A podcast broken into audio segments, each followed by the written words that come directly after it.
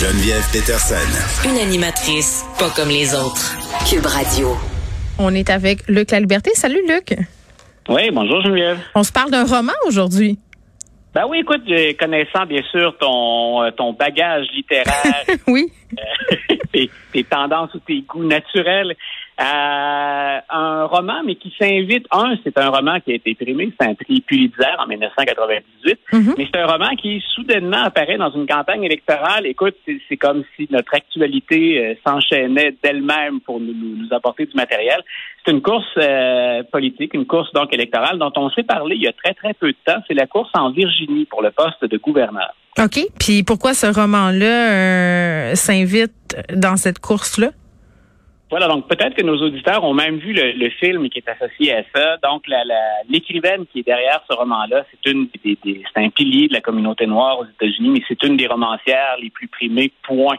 Peu importe euh, qu'on, qu'on associe ça à la question raciale ou pas, c'est Toni Morrison. Oui. Qui, euh, qui a également voilà été une universitaire là, réputée. Je l'ai rencontré, moi, Toni Morrison. Euh, oui, une fois dans ma vie, et je vais m'en rappeler toujours, c'était au Festival américain en banlieue de Paris. Euh, wow. Une grande, grande dame, euh, tu sais, pour vrai, là, puis j'étais plus jeune à cette époque-là, là, ça doit faire environ dix ans. Euh, j'étais très, très impressionnée euh, par cette dame-là. J'avais même peur de l'approcher, mais un moment donné, on, était dans la même pièce. Et vraiment, elle, elle, elle parlait aux gens, une personne très, très accessible, je dois dire. Oui, voilà. C'est la réputation qu'elle avait. Puis c'est oui, moi, écoute, je, je, suis jaloux, je te le, je te le confirme. oui. Donc, je, je, je, confesse la chose. Mais ce qu'elle dégage dans les différentes entrevues dans lesquelles je l'ai vue ou de, dans les, euh, les manifestations auxquelles elle a participé, mm. c'est carrément l'impression qu'elle donne. Et ce, ce, fameux roman, donc pour lequel elle est récompensée en 98, c'est Beloved, qui mm -hmm. a donné aussi un film. Et euh, le roman est enseigné dans les écoles, donc en Virginie. Et euh, en 2003, euh, il y a une mère de famille qui dit, écoutez, elle, elle s'adresse au conseil scolaire, donc elle dit, euh, mon fils fréquente votre école et il est obligé, c'est dans le programme, de mm -hmm. lire Beloved. Beloved, on s'entend pour dire que c'est pas un roman à l'eau de rose, c'est particulièrement dur, c'est particulièrement cru, c'est sur la vie des esclaves. Mm -hmm. Et pour ceux qui, qui se, se rappelleraient pas du roman ou qui l'auraient pas lu, c'est une mère qui va en arriver à tuer son enfant pour lui éviter l'esclavage. Et ça, c'est en plus de scènes dans lesquelles ben, on montre que des femmes noires ont été battues. C'est beaucoup de tabou les... en même temps, là. Effectivement. Donc, c'est à la fois tabou, c'est très dur, c'est très cru. Donc, c'est pas un roman à l'eau de rose. En même temps, donc le conseil scolaire dit écoutez, on enseigne la Shoah ou on va enseigner l'Holocauste, hein, on vrai. va parler. Euh, donc elle dit ça, ça, fait partie de notre réalité, ça fait partie de notre histoire. Et il y a une perspective adulte, même pour des jeunes de high school, qu'on trouve important de défendre là-dedans. Puis ils ont quel âge ces, jeunes, ces jeunes-là? oui. Ils ont quel âge ces jeunes-là à qui on enseigne Beloved? Donc on parle de on parle de jeunes de high school, l'équivalent finalement de nos étudiants du secondaire. Là. Donc on met pas ça comme lecture ici en secondaire 1, on irait plus vers secondaire 4, secondaire 5. Je pense que ça donc, va là. Ben moi, je pense que oui. Mais donc, le conseil, et c'est ce que le conseil scolaire a répondu à l'époque. Mais elle a trouvé écho dans ses récriminations auprès du Congrès de la Virginie de l'époque. Donc, on est loin dans le temps. Mm. Et, et, ce que le Congrès lui répond, c'est nous, on est d'accord avec vous. Et on a même composé ou rédigé une loi qu'on a appelée le Beloved Bill, la loi Beloved. Et le gouverneur de l'époque, celui qui va bloquer le, le, le projet, c'est l'actuel candidat pour être gouverneur démocrate de la Virginie, M. McCarthy, dont on a parlé tous les deux, qui est en difficulté ces temps-ci. Et là, son adversaire fait ressortir le roman et fait ressortir la controverse alors qu'on est au coude à coude. Euh, on l'avait rappelé à nos auditeurs, le Barack Obama est allé faire en Virginie et c'était autour de Joe Biden. Mm.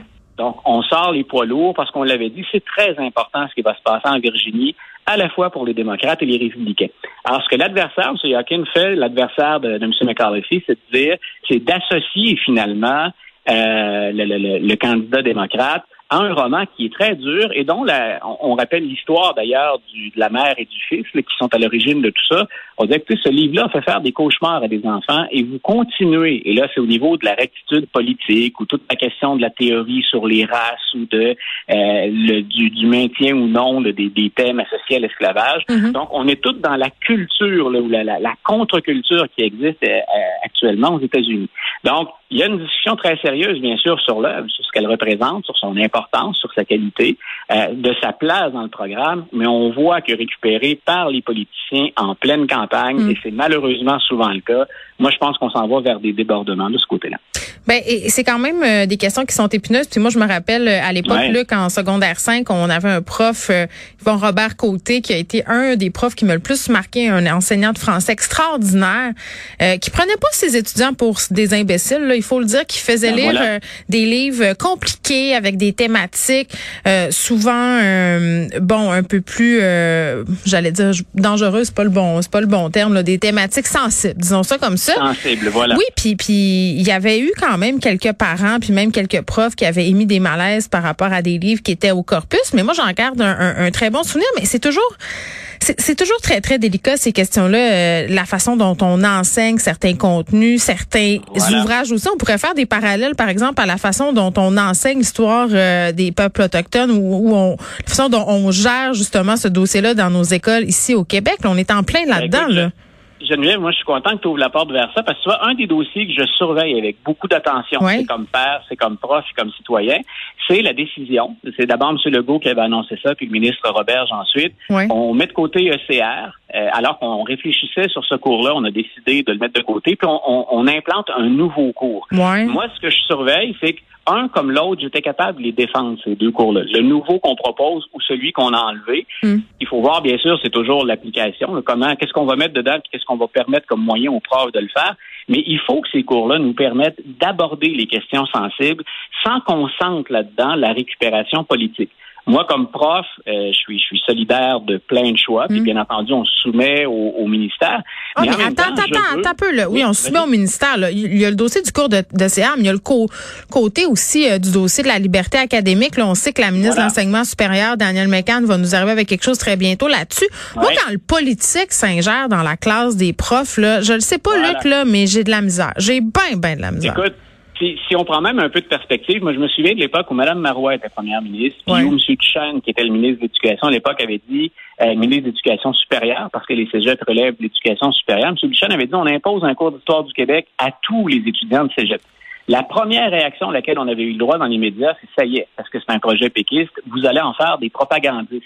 des séparatistes. Voilà. Et comme prof, moi, j'étais indigné parce que je me disais, ça, c'est faire fi de, mon professionnalisme et de mon éthique. Euh, j'ai, mes élèves savent jamais pour qui je vote. Euh, ils savent pas ce que j'encourage. Qu'on anime des débats ou que je les piste bien dans la réflexion, dans la compréhension des enjeux, ça, comme historien, c'est ma job mais que qu'un ministre ou que d'autres politiciens dans l'opposition viennent dire ben vous faites de la propagande ou vous en faites pas, c'est là où s'arrête le politique habituellement. Hmm. Donc, on peut faire des choix, des grandes orientations, mais ça doit se faire, c'est difficile, mais main dans la main avec les profs. Je ne veux pas qu'on m'interdise d'aborder ou non des sujets de me préparer à, puis d'être sensible aux gens qui ben, sont devant moi, c'est une chose. Oui, euh, puis dans le dossier de la liberté académique, je pense que ce qui est ressorti beaucoup, là, puis on en parle dans le documentaire Le Tribunal populaire, c'est que je pense que oui. Je pense qu'il y a des profs justement qui se sont retrouvés seuls, laissés à eux-mêmes, des doyens de faculté qui savaient pas trop quoi faire avec cette grosse patate chaude là, euh, du mot en haine et plein d'autres thématiques là qui sont particulièrement sensibles ces temps-ci. Et là, à un moment donné, ben il y a des gens qui se sont mis le pied dans la bouche, alors que, fait que si on nous propose euh, des façons puis de l'éducation par rapport à cette liberté académique là, soit, mais un cadre puis des contextes dans lesquels on pourrait prononcer ou pas ce mot-là, euh, je trouve que ça laisse libre cours à une interprétation où on pourrait justement sombrer vers une pente un peu savonneuse, là, non? Tout à fait. écoute, moi, j'ai bien aimé parce que j'étais un des premiers à, contacter la direction de notre institution. Euh, ici au Cégep Garneau pour leur dire ben vous en pensez quoi? Parce que moi j'aborde tous ces thèmes-là et je travaille même parfois. Mais t'es allé au devant, tu sais bravo. Oui, voilà. Donc, je puis ils ont eu, finalement, j'ai pas pu me présenter cette journée-là, moi j'étais en classe, mais on a eu collectivement, les profs, une très, très belle discussion sur ce qu'est un sujet sensible et comment on doit l'aborder. Mm. Mais jamais il a été question dans les discussions, jamais on a envisagé de s'interdire d'aborder certains sujets. Et moi, c'est là où, comme prof, je me disais, on ne se rend pas service si je suis pas capable d'entrer en classe puis de prendre un sujet d'actualité pour effectuer le contexte historique. Mais ça dépend tellement de la relation. Je pense que c'est ça, Luc, le secret. C'est la relation que tu as avec tes étudiants. C'est la façon dont tu leur présentes l'affaire. C'est de dire, ben regardez, euh, ce mot-là, il y a un contexte, il y a des, il y a des sensibilités. Puis tu sais, il y a des profs qui disent, moi j'enseigne la même affaire qu'avant, c'est juste j'ai changé la façon de le faire, puis je tiens compte des sensibilités. Puis à la fin de la journée, on revient et qu'on peut enseigner tout ce qu'on veut. Là, c'est pas vrai qu'on est victime de censure dans les classes au Québec?